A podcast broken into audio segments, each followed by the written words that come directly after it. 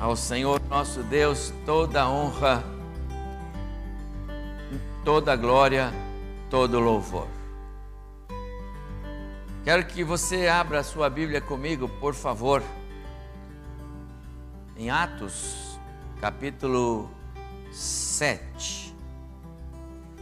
Ministério de Portas Abertas é, é acessível no site.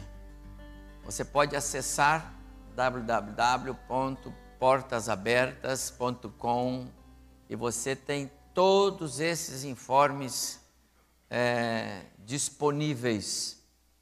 Portas Abertas trabalha é, com a entrega de Bíblias, literatura das mais variadas nesses países todos, chamados países fechados para o Evangelho. Até algum tempo havia bastante restrição, inclusive, hoje a restrição é perseguição, mas não cerceamento. Ou seja, é, é reconhecido pelos governos que os cristãos estão lá, só que eles perseguem. Instituem algumas igrejas oficiais, de cultos oficiais, ou seja, aqueles onde a mensagem que o pastor prega é autorizada pelo governo local. É uma mensagem subsidiada pelo governo. Não é esse o evangelho da Bíblia. E é por isso que as igrejas evangélicas pagam alto preço nesses locais. Mas ali Deus tem abençoado fortemente os nossos os nossos irmãos. Eu quero hoje falar com a igreja sobre os cristãos provados pelo fogo.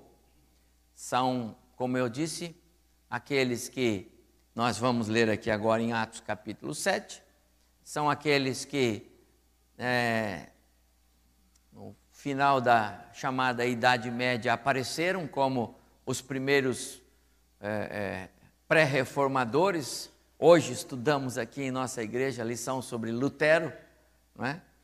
é e depois, uh, olhar também para esses cristãos que estão nos países perseguidos, particularmente neste domingo, neste ano de 2017, os irmãos da África. Então, eu vou ler para os irmãos Atos capítulo 7. Sei que você conhece as Escrituras e sabe que esse texto de Atos capítulo 7, ele é, complementa a, a pregação que Estevão, aquele homem que foi chamado porque era cheio do Espírito Santo, porque era um homem é, com quem Deus realmente falava, útil na causa, útil na igreja que acabara de nascer.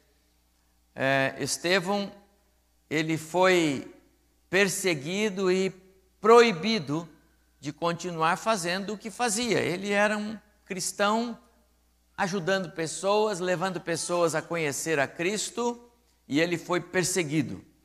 Foi é, preso por isto e colocado diante de autoridades que confrontaram a sua fé. Estevão faz um dos mais preciosos é, sermões. Na verdade, era a sua defesa, a defesa da sua fé, que está registrada no capítulo 7, nos versos 3 até o verso 53 é, do capítulo 7 de Atos. É um dos maiores, do livro de Atos, o maior. E não é um sermão de homens, é um sermão bíblico ele cita a Bíblia de Abraão até Jesus Cristo, citando passagem, textos, é, é, é, profecias, uma por uma, e mostrando que o evangelho que ele prega está alicerçado na Escritura, deixando boquiabertos, sem ação, aqueles homens que eram considerados os intérpretes da lei, os, os maiorais da lei, deixando-os sem ação. Sacerdotes, escribas, anciãos do templo, ele estava no sinédrio, aonde se reúne a cúpula da liderança judaica, culpando, condenando por ser um cristão. Estevão faz então um dos mais belos sermões que a Escritura nos traz. E por que é um dos mais belos?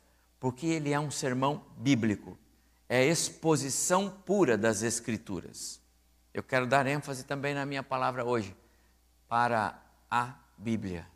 Porque é que esses cristãos é, é, foram provados, ou melhor dizendo, é, como eles foram provados, como eles conseguiram atingir esse nível de serem provados e foram provados e aprovados, porque eles tinham a palavra. Porque a palavra, a Bíblia era o seu guia, era o seu sustento, eles se alicerçavam na palavra. Haja visto o sermão de Estevão aqui, nesses versos 3 a 53. Eu vou ler no capítulo 7, a partir do verso 51. Atos, capítulo 7, verso 51. As última, os últimos dois, três versículos termina o sermão dele, agora com a palavra dele. Agora é a palavra dele. Capítulo 5, é 7, verso 51. Terminando as citações bíblicas, diz Estevão: Homens de dura cerviz e incircuncisos de coração e de ouvidos, vós sempre resistis ao Espírito Santo. Assim como fizeram vossos pais, também vós o fazeis. Qual dos profetas vossos pais não perseguiram? Eles mataram os que anteriormente anunciavam a vinda do justo, referindo-se a Jesus, do qual agora vós vos tornastes traidores e assassinos, referindo-se à morte de Cristo. Vós que recebestes a lei por ministério de anjos, referindo-se aos judeus que receberam isso de Deus, e não aguardastes. Verso 54. Ouvindo eles isto, enfureceram-se nos seus corações e rilhavam os dentes contra Estevão. Mas Estevão, cheio do Espírito Santo, fitou os olhos no céu e viu a glória de Deus e Jesus que estava à sua direita, e disse: Eis que vejo os céus abertos e o, abertos e o Filho do homem em pé à destra de Deus. Eles, porém, clamando em alta voz, taparam os ouvidos e unânimes arremeteram contra ele, e lançando-o fora da cidade, o apedrejaram. As testemunhas deixaram as suas vestes aos pés de um jovem chamado Saulo e apedrejavam a Estevão, que invocava e dizia: Senhor Jesus, recebe o meu espírito. Então, ajoelhando-se, clamou em alta voz: Senhor, não lhes imputes este pecado. E com estas palavras adormeceu. Até o verso 60, que Deus nos abençoe agora na meditação da Sua palavra. Amados irmãos, este texto que acabamos de ler, ele fecha, ele é a, a coroação do testemunho de Estevão.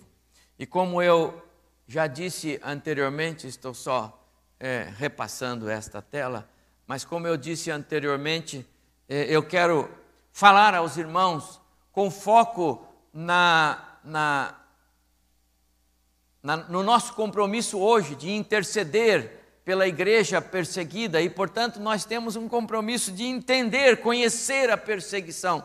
E eu quero levar os irmãos primeiro ao berço do cristianismo, porque no berço do cristianismo que está aqui no Atos capítulo 7, a perseguição começava.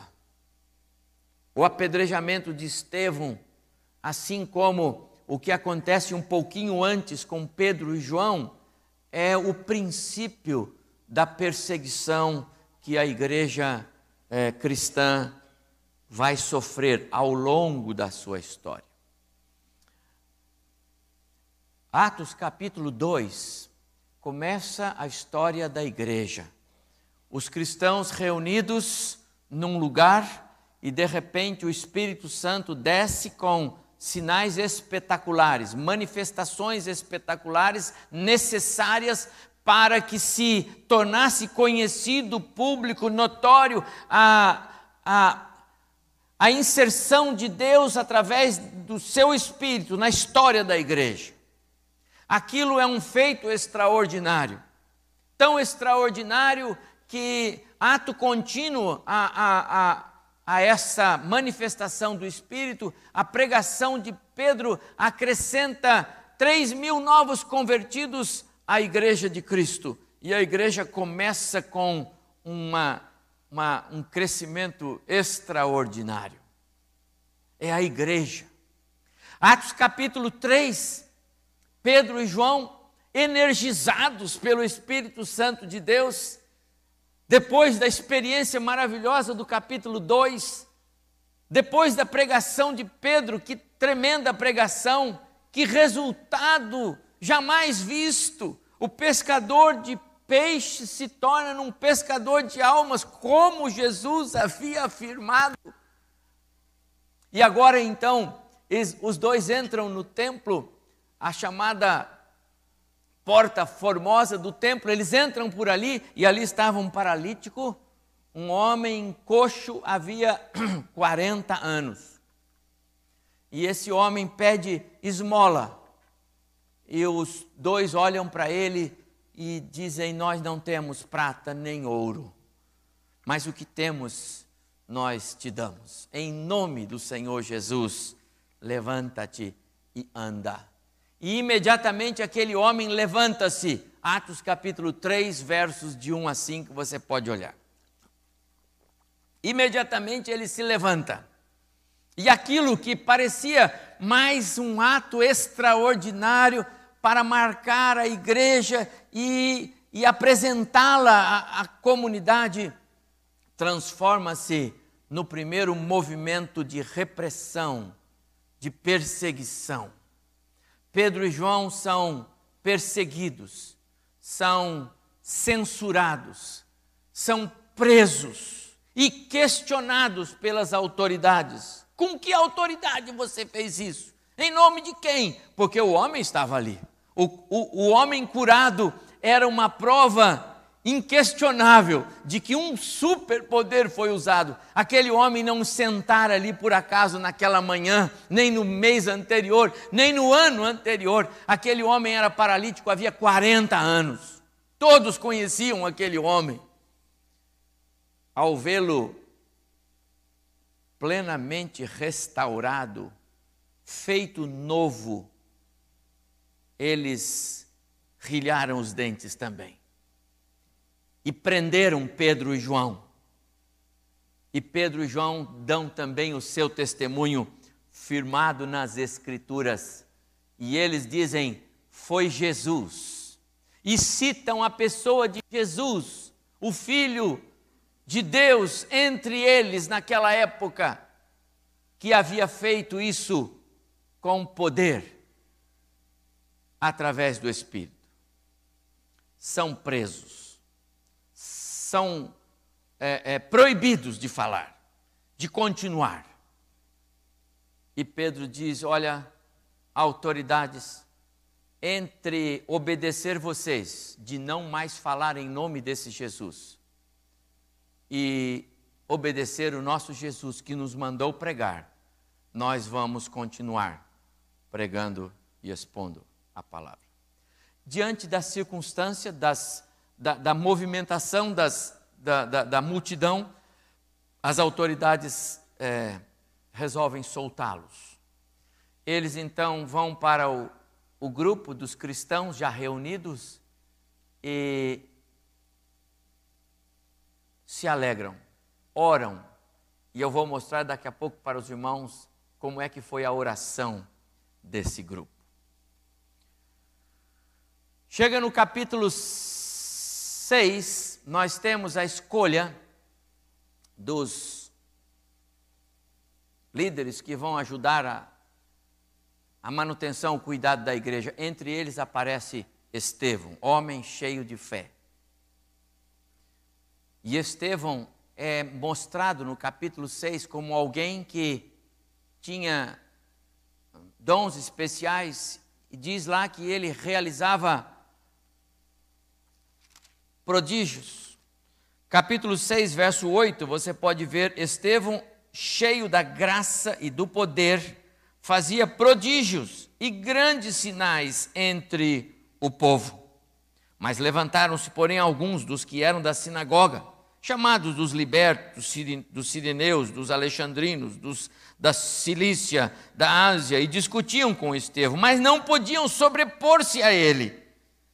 A sabedoria dele era do Espírito. Então subornaram homens que disseram: Temos ouvido que este homem profere blasfêmias contra Moisés e contra Deus. No verso 13, apresentaram testemunhas falsas. Parece nosso povo aqui. Mas o Estevão continuou. Ele pede para ser ouvido. E aí entra o capítulo 7. E no capítulo 7, então, lhe perguntou o sumo sacerdote: Porventura é assim? É isso mesmo? Vocês estão fazendo coisas erradas contra Deus e Moisés. E, e Estevão começa o seu sermão no verso 2: Varões, irmãos, pais, ouvi. O Deus da glória apareceu a nosso pai Abraão quando estava na Mesopotâmia, antes de habitar em Arã, e disse: Gênesis 12, capítulo 1: Sai da tua terra, da tua parentela. E aí começa a pregação de Estevão. E a pregação de Estevão é tamanha, é eloquente, é, é, é, é sobrenatural, é regada a palavra de tal forma que quando chega no final do capítulo 7, quando lemos lá no verso 50, ele não resiste, no verso 51, ele bate no calo dos seus ouvintes. Ele diz: Vocês, vocês são homens duros de coração. Vocês colocaram o nosso Cristo na cruz. E a partir daí, aqueles homens levam a multidão contra Estevão. E Estevão vai então sofrer como o primeiro mártir, conforme é contado da igreja para é, a história. Por isso, amados irmãos, eu quero é, entrar na, na, na vida desses valorosos homens, começando com a história dos crentes da igreja perseguida lá do primeiro século, lá dos primeiros movimentos da igreja, ainda no início da segunda metade do primeiro século quando a igreja está nascendo, está no seu berço e o inimigo já está perseguindo. Mas há uma segunda ênfase que eu quero dar na minha palavra e serei breve. Não se preocupe que eu estou me estendendo na introdução, não é? Há uma segunda ênfase. Nós estamos em pleno ano da, do aniversário dos 500 anos da Reforma. 31 de outubro de 1517 Martinho Lutero afixava nas, na porta do castelo lá em, em Wittenberg, na Alemanha, as suas teses. As suas teses. Que nada mais eram do que uma doutrinação, uma explicação, um detalhamento das dos cinco posições, das cinco posições das suas convicções agora como um homem verdadeiramente convertido à Escritura. Lutero não era mais agora um monge que seguia cartilhas de alguém que falou, do outro que disse, daquele que mandou dizer. Lutero agora era alguém que, obedecendo fielmente às Escrituras sagradas, e por causa dela e nela, ele desenvolve a sua convicção de fé. E as suas convicções de fé estão em cinco pontos e eu coloquei ele para você. Só a Escritura, só a fé, só a graça, só Cristo, só a Deus toda glória. E Lutero, então, é o, aquele que é, é, é, em quem a reforma se manifesta, se apresenta. Isto porque antes dele, outros vieram. Desde o meados do século XII, nós temos visto que outros homens, com o mesmo tipo de inconformismo, com aqueles ditames que vêm é, é, sendo agregados à igreja que se desvia do seu caminho, aqueles homens começam a, a, a ter incômodos. A salvação é, é presente de Deus, como pode ser cobrado? A salvação é um dom de Deus, Ele deu gratuitamente e é pela fé. É assim que somos justificados, é assim que somos considerados sem pecado diante de Deus. É um presente de Deus. Como alguém pode cobrar por isso? Como alguém pode pedir que uma moeda caia lá no fundo do gasofilácio para que uma alma saia de um determinado lugar e vá para o céu. Que absurdo! Lutero e aqueles outros reformadores, não, não está isso na Escritura. O Deus de graça mandou Jesus para morrer na cruz. E ele não requer recursos materiais, financeiros de homens que não podem pagar pela salvação. Ele quer o coração, ele quer arrependimento, ele quer meia volta, ele quer abandono de pecado. É isso que Deus quer. E a partir do século 12, 13, 14, vão surgindo homens que vão lutando contra a igreja, a igreja que é oficial, a igreja que coloca os seus, os seus valores, os seus princípios, aquilo que lhe interessa. E esses homens se rebelam contra isso e são perseguidos, e são queimados, e são banidos. Foi o que aconteceu com Lutero, excomungado, tirado de cena, Deus o alcança com graça. Guardado num castelo por um, um rei amigo, ali Lutero traduz a, a Bíblia do grego, o Novo Testamento do grego para o, o alemão. A imprensa naquela época já existente faz o resto. A Bíblia, a palavra de Deus, chega na mão do povo. E o povo é evangelizado. Perseguido, é, ameaçado, mas a, o evangelho prosperou. Então, amados irmãos, não só os crentes do primeiro século, mas também os crentes que vão surgir na época em que os reformadores se, se despontam, são especiais para nós. São é, exemplos de perseverança, de fé, de coragem.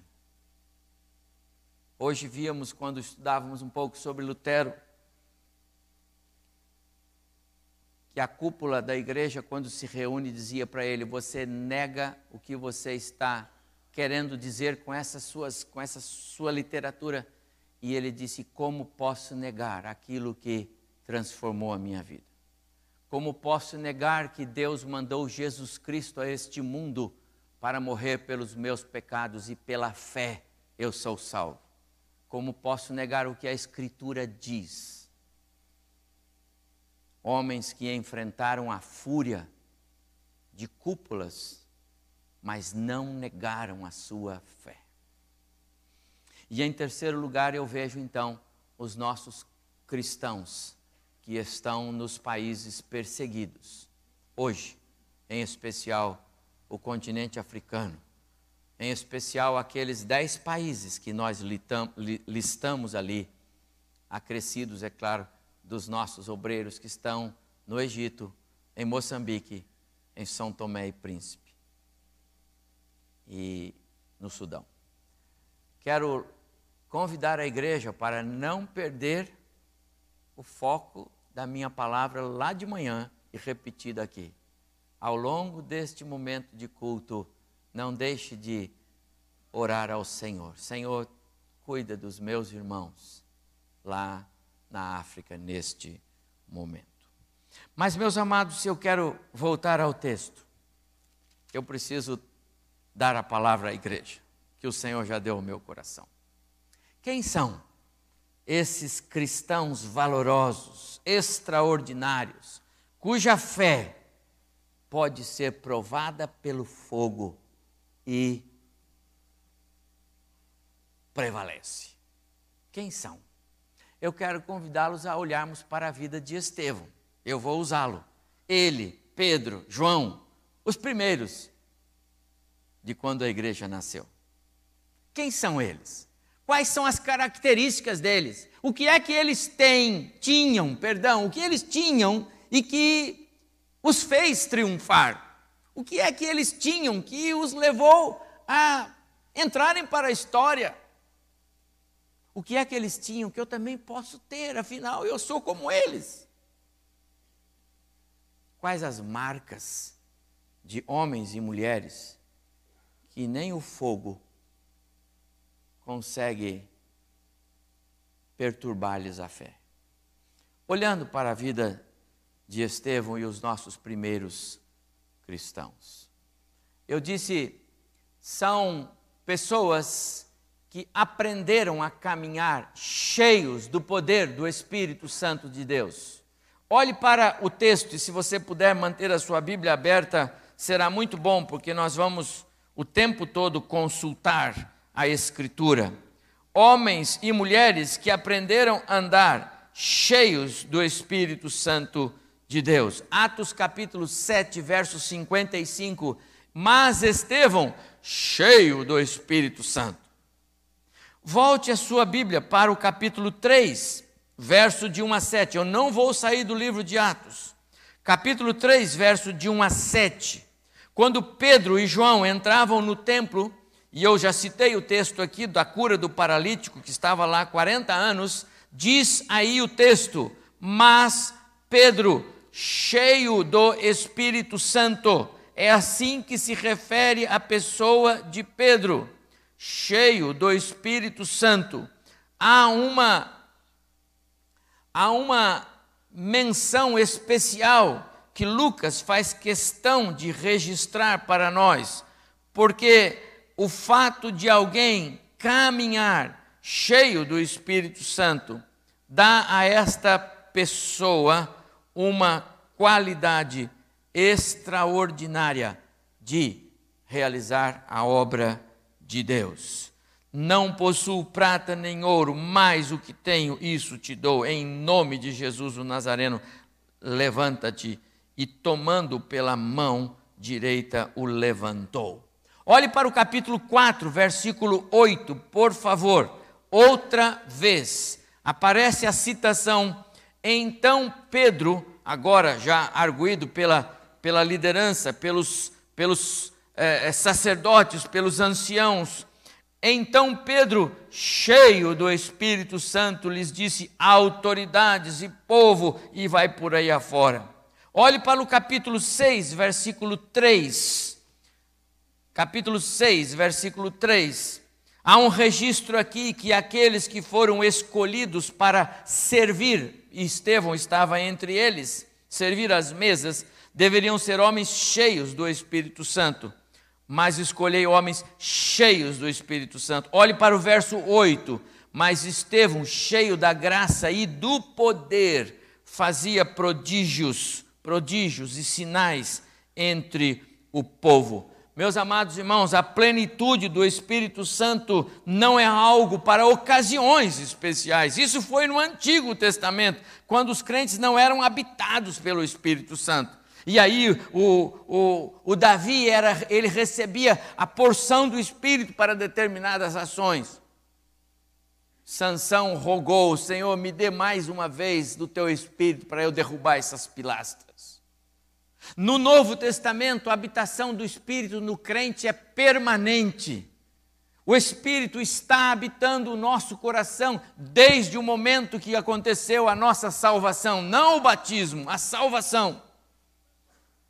E aí, portanto, meus amados irmãos, nós precisamos então andar cheios, caminhar cheios. Caminhar cheio do Espírito é simples é quando nós nos deixamos ser guiados pelo Espírito Santo de Deus e não por nós. É quando nós caminhamos de acordo com o que é a vontade de Deus e não a nossa. É quando nós realizamos o nosso dia, as coisas que temos para fazer, sob a ótica de sermos aprovados pelo Senhor e não a nossa ótica carnal, imperfeita, pecaminosa. O cristão precisa aprender a andar o tempo todo e não pensar que ele vem à igreja, enche-se do Espírito e vai embora para casa agora, que eu estou com um pouco de reserva aqui. Só quem reserva vento aqui em pacotes, vocês sabem, é outra pessoa, não é a igreja. O Espírito precisa todos os dias ser renovado, revigorado, cheio.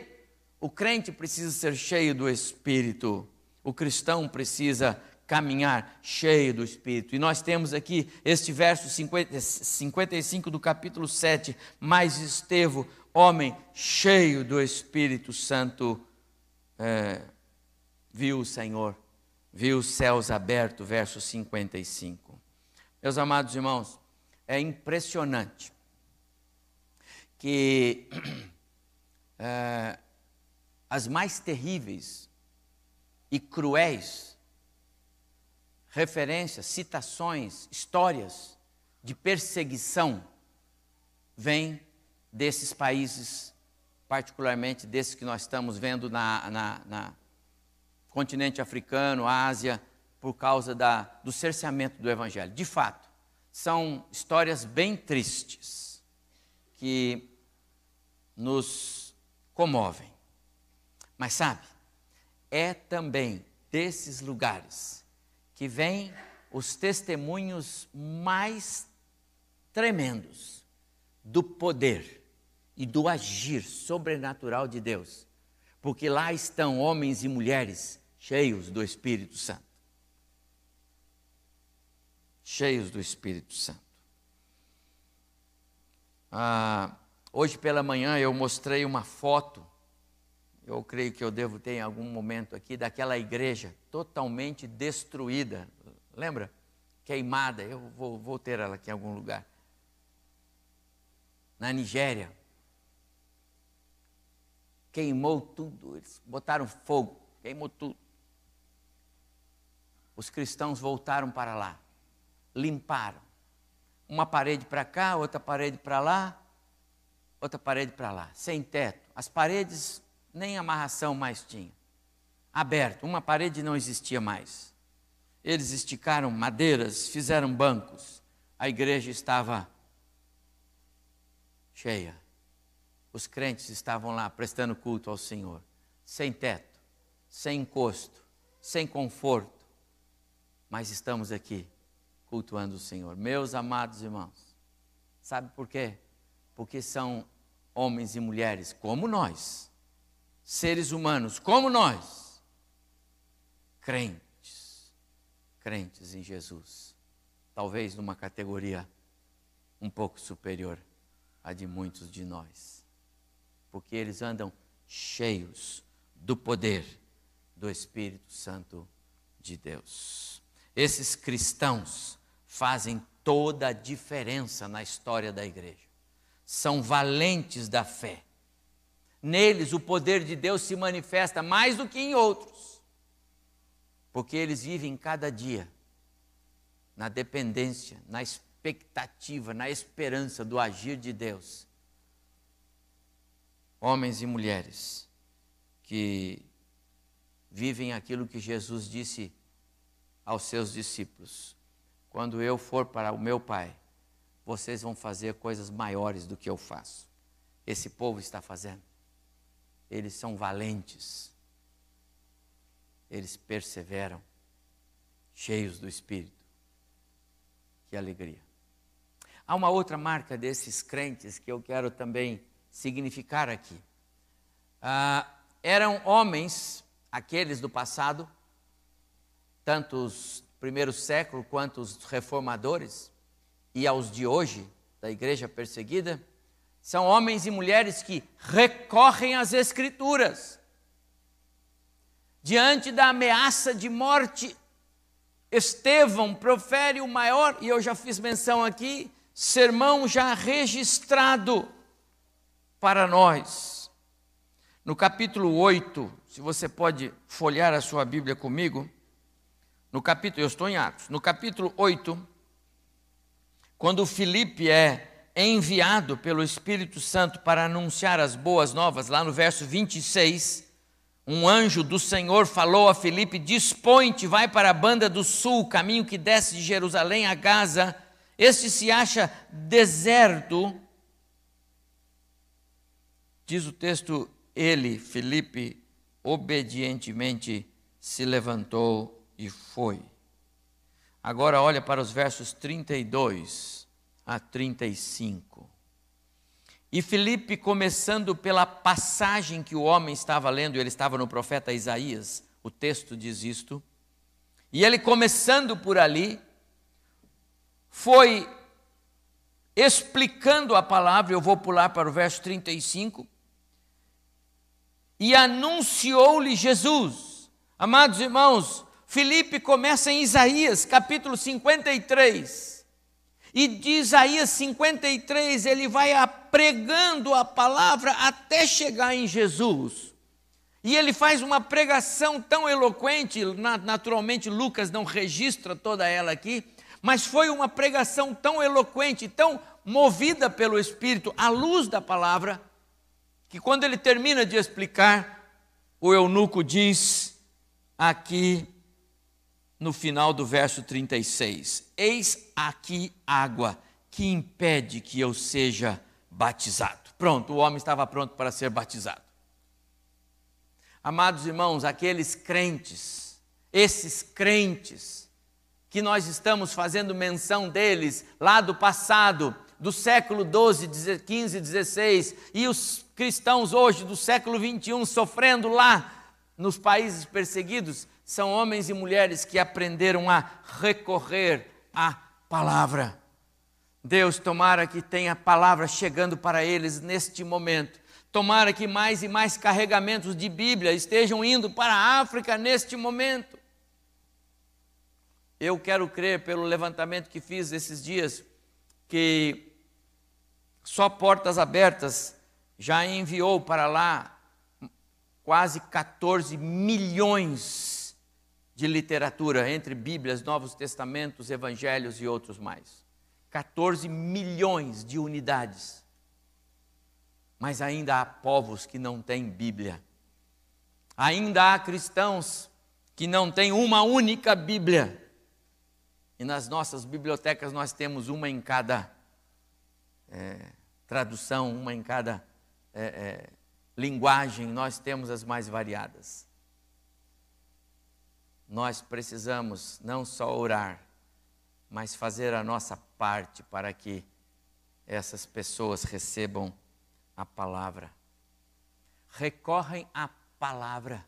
Não vamos precisar ir para Atos 17, mas se nós fôssemos agora, encontraríamos Paulo quando chega em Atenas e ele vai à palavra para pregar aqueles homens cultos de Atenas a cúpula, os filósofos, os líderes da do grande é, é, fórum dos sábios de Atenas reunidos naquele areópago. Paulo vai à palavra e ele começa a citar o Deus que fez o céu e a terra, e assim, assim, assim, e ele vai citar o Deus desconhecido levando muitos. Se você olhar para aquele capítulo, 7, é, é, capítulo 17 de Atos, o final, o último verso, diz assim: E muitos homens se agregaram a Paulo, creram, aceitaram-lhe a palavra. Por que, meus amados irmãos? Porque ele citou a Bíblia. Não há como questionar quando a palavra é citada. Eu me alegro em ver que esses irmãos da igreja perseguida, eles estão de pé, porque eles têm a palavra de Deus em suas mãos e coração. Muitos cristãos hoje cambaleiam, Muitos cristãos hoje abandonam a caminhada. Muitos cristãos hoje estão sofrendo perseguição em países livres. Muitos cristãos hoje estão à míngua em todos os aspectos do seu viver, porque abandonaram a palavra. A palavra de Deus lhes é estranha. O som da voz de Deus lhes é estranho. Eles não têm o hábito de ler a palavra, não recorrem a ela. E por isso, meus amados irmãos, estão tombando. Enquanto isso, outros estão se erguendo, como é o caso daqueles queridos irmãos perseguidos. Mas há uma outra marca e eu preciso acelerar aqui. Também aqueles irmãos que é, temos visto na história são irmãos que conseguem ver, e é por isso que eles podem ser provados pelo fogo, o que outros não conseguem ver. Olha para o capítulo 7, versos 55 e 56, e você vai ver a visão de Estevão, e eu li cheio do Espírito, fitou os olhos no céu e viu a glória de Deus e Jesus que estava à sua direita, e disse: Eis que vejo os céus abertos e o filho do homem em pé à destra de Deus.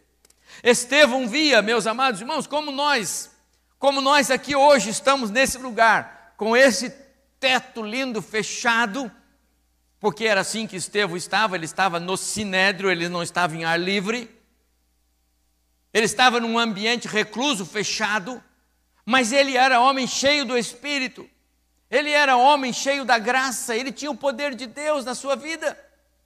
E naquela hora, meus amados irmãos, quando ele era condenado a morrer apedrejado só porque era cristão, naquela hora, ele olha e ele vê o céu aberto, e ele vê Jesus, e ele vê Jesus em pé que experiência tremenda. Quantos crentes, se olharem para cima, vão ver outra coisa. Talvez neste momento, muitos que me ouvem aqui e fora daqui, se olharem para cima, vão ver outra coisa esperando. Mas aqueles que são cheios do Espírito Santo conseguem ver Jesus. Que alegria e que tristeza. Homens cheios do Espírito Santo conseguem ver aquilo que outros não veem. Não há barreiras para o crente cheio do Espírito Santo ver a glória de Deus. Não há barreira. Não há perseguição.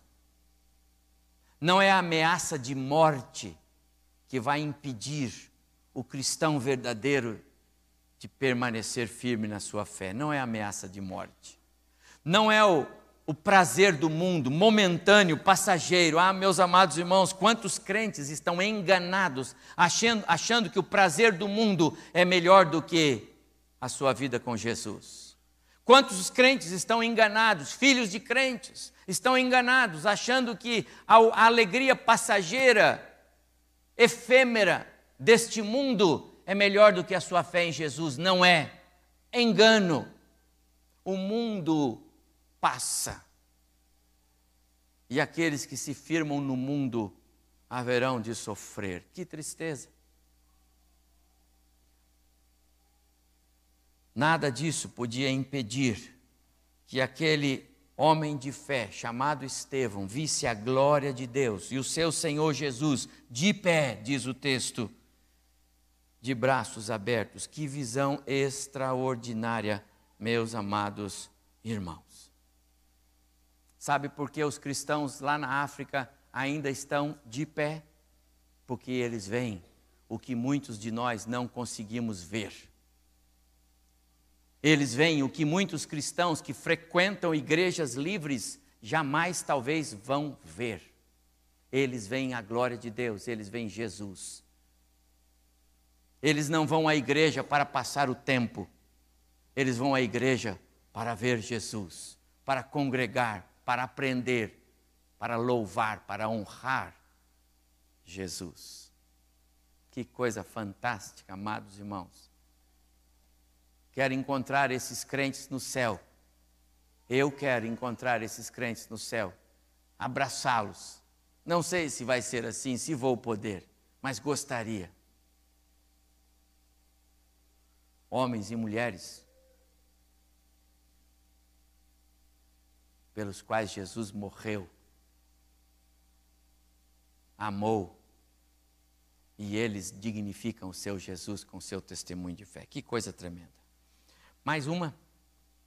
Quem são esses cristãos extraordinários, cuja fé pode ser provada pelo fogo? São também aqueles que têm disposição para pagar o preço da fé. A fé tem preço, viu, irmão? Não, a salvação não tem preço nenhum. Eu acabei de dizer isto, mas a fé tem. A fé tem. E lançando fora da cidade, o apedrejavam. Apedrejavam. Mas Estevão não se é, sucumbe, ou ele não, não perde a sua qualidade de fé por causa das pedras. Quando arrastado para fora e apedrejado, e como o seu próprio Senhor Jesus um dia foi para a cruz, Estevão não revida, ele não tenta se esquivar das pedras. Não é isso que diz o texto. O texto diz que quando eram jogadas pedras, ele clamava ao Senhor, ele orava ao Senhor e orava por aqueles. Que coisa extraordinária. Eu pus aí um texto de Atos, capítulo 4, verso 29 e 30, e esse texto faz referência a Pedro e João. Lembra, eu disse que quando eles foram libertos das autoridades, eles voltaram para os, os irmãos da igreja e lá eles oraram juntos. Mas olha um pedacinho da oração deles.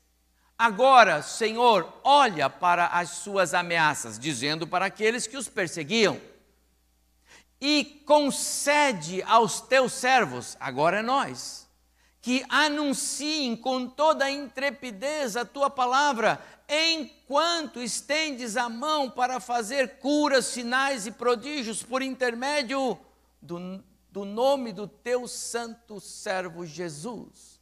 Amados, eles não estão pedindo para que o Senhor os livre da perseguição, eles não estão pedindo para que o Senhor acalme o coração dos perseguidores. Eles não estão pedindo para que o Senhor mande fogo do céu para queimar os perseguidores. Eles não estão pedindo para que os perseguidores sejam banidos da presença. Não, deixe-os aí e nos dê, Senhor, que eles recebam a tua palavra, que os sinais continuem para que eles sejam alcançados não tem problema se temos que pagar o preço para que eles sejam salvos. Eu que estou aqui, Senhor, para ser instrumento do Senhor. É assim que Pedro, João e Estevão e outros, e os crentes lá da, da, da igreja perseguida, é assim que eles estão reagindo. Eles não estão pedindo para sair de lá. Vocês se lembram quando nós oramos por aqueles missionários é, que estavam em Alepo?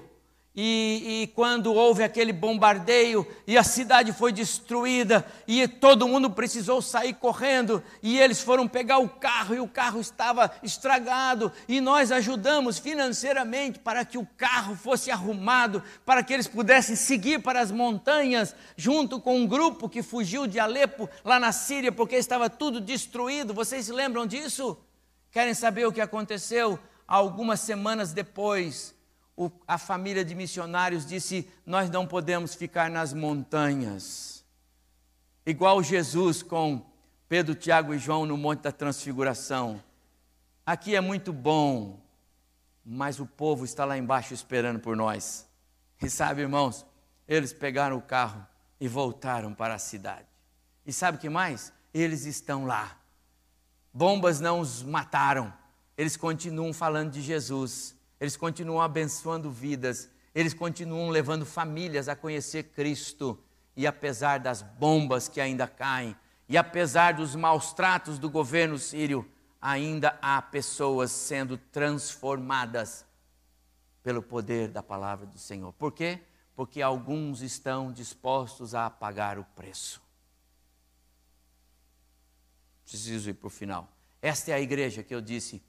Esses estão dispostos a pagar o preço. Está vendo? Destruíram, queimaram, acabou com o teto, que era tudo de madeira, as paredes foram destruídas, ficou aberto ao ar livre. Puseram tábuas no chão, em cima de blocos.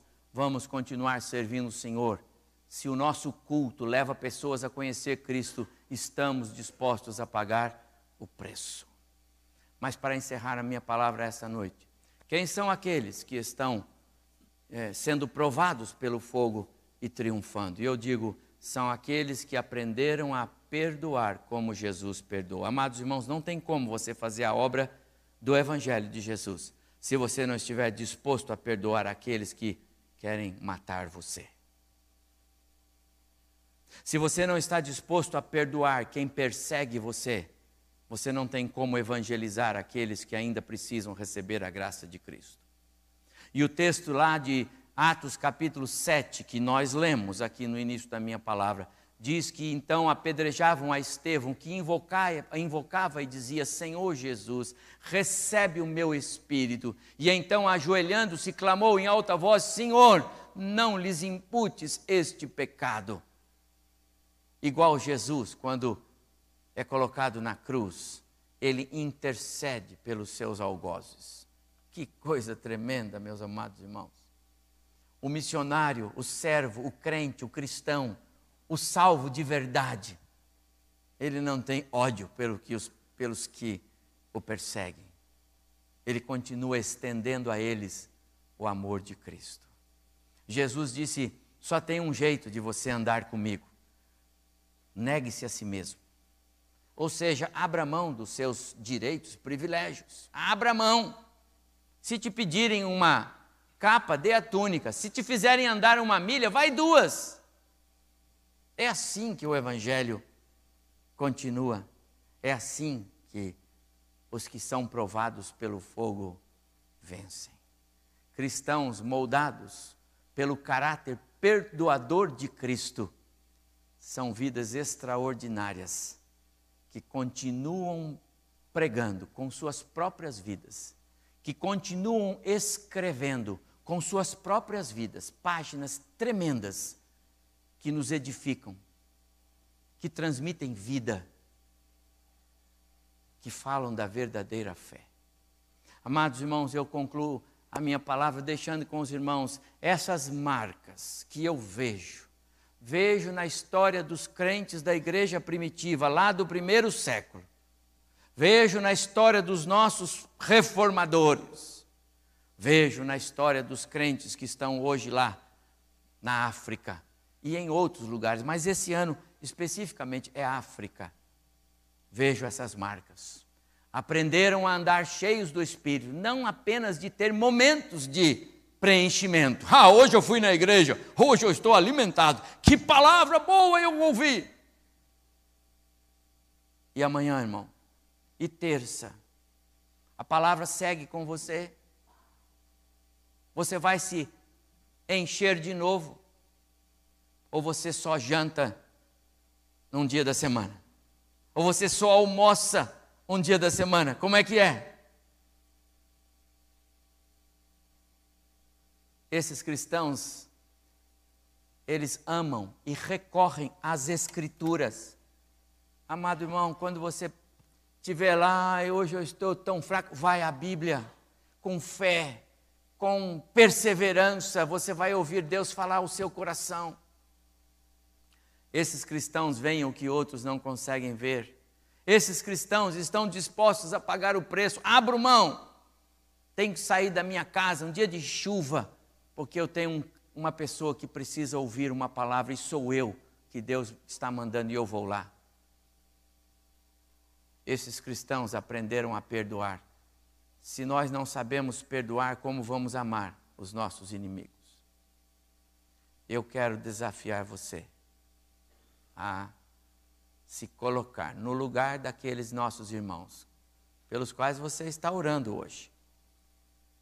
e dizer: Senhor, me usa, me usa, Senhor. Eu quero ser um instrumento do Senhor.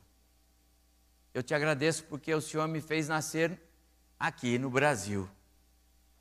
Te agradeço porque o Senhor me trouxe para essa igreja e aí os irmãos da igreja fizeram o banco bem gostoso. Dá até para dormir, né? Dá pé para tirar um cochilo porque é tão gostoso o banco aqui. Que bênção. Senhor, muito obrigado porque o meu país é o Brasil. O meu meu presidente, né? pode agradecer também, não tem problema não, né? É um guerreiro, você viu na Veja de hoje, é um guerreiro, mas tem um presidente guerreiro, é bom. Agradece, irmão, mesmo que seja ruim, mas agradece, sabe, irmão, porque nós poderíamos ter nascido lá. Nós poderíamos ser parte da igreja perseguida. E eu não sei como nós reagiríamos a isto. Mas Deus, pela sua graça, te fez nascer aqui. Apesar das lutas, vamos cantar, Elisete? Apesar das lutas que temos passado, apesar das dificuldades, apesar dos cerceamentos, mas o Senhor tem nos dado vitórias. Louvado seja o nosso Deus por isto. E eu quero desafiar você a não só ficar no espírito do culto de hoje, ou dos cultos de hoje, mas que você leve para a sua casa esta mensagem. Eu preciso também ser alguém em quem as marcas de um cristão de verdade, verdadeiro, possam ser bem destacadas. Porque aí mesmo que venha o fogo provador, eu serei vencedor.